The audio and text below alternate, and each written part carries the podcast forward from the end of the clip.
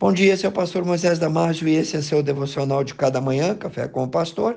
Hoje falando sobre a volta de Jesus a qualquer hora. A Bíblia claramente ensina que o Senhor Deus nunca derrama sua ira sem primeiro avisar, pois ele é um Deus de amor, ele é justo, ele é misericordioso e não quer que nenhuma das suas criaturas se perca. Leia 2 Pedro, capítulo 3, versículo 9. E é por isso que ele providenciou inúmeros sinais para avisar-nos do fato que estamos vivendo a última hora. O dia da volta de Jesus está próximo. Estamos vivendo à beira da grande tribulação. A pergunta crucial para todo ser humano é: você está preparado para encontrar com Jesus? Se Jesus voltar hoje, você fica ou você sobe para morar com ele? Quem ficar, ficará para servir o Anticristo por um período de sete anos. Não haverá depois disso uma outra oportunidade para aqueles que já foram convidados e rejeitaram. Pergunto de novo: pois se você não está preparado, você está cometendo o maior erro da sua vida. Você está pronto para a volta de Jesus? Quando ele voltar, será a tua grande bênção ou o teu momento de pavor e desespero?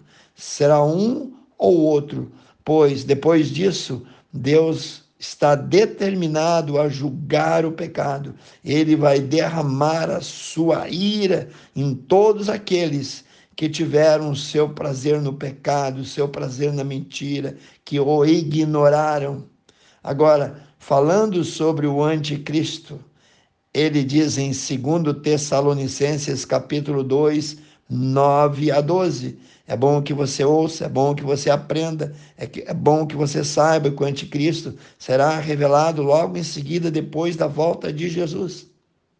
Diz assim então o versículo: A esse cuja vinda é segundo a eficácia de Satanás, com todo o poder e sinais e prodígios de mentira, e todo o engano da injustiça para os que perecem, porque eles não receberam o amor da verdade para se salvarem, e por isso Deus enviará a operação do erro para que eles creiam na mentira, para que sejam eles julgados todos que não creram na verdade, antes tiveram então o seu prazer na iniquidade.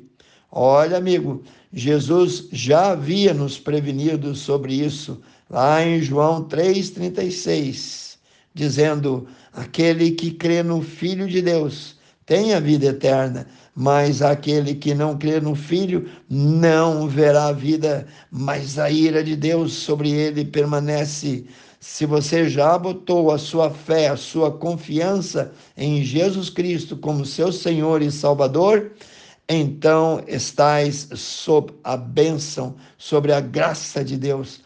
Teus pecados já foram perdoados e esquecidos e você pode olhar para amanhã com confiança para aquele dia em que Jesus aparecerá nos céus. Mas se você nunca recebeu Jesus como seu Senhor e Salvador, você está agora mesmo sob a ira de Deus e não tem nada a esperar senão o terror da ira dele. A escolha é sua.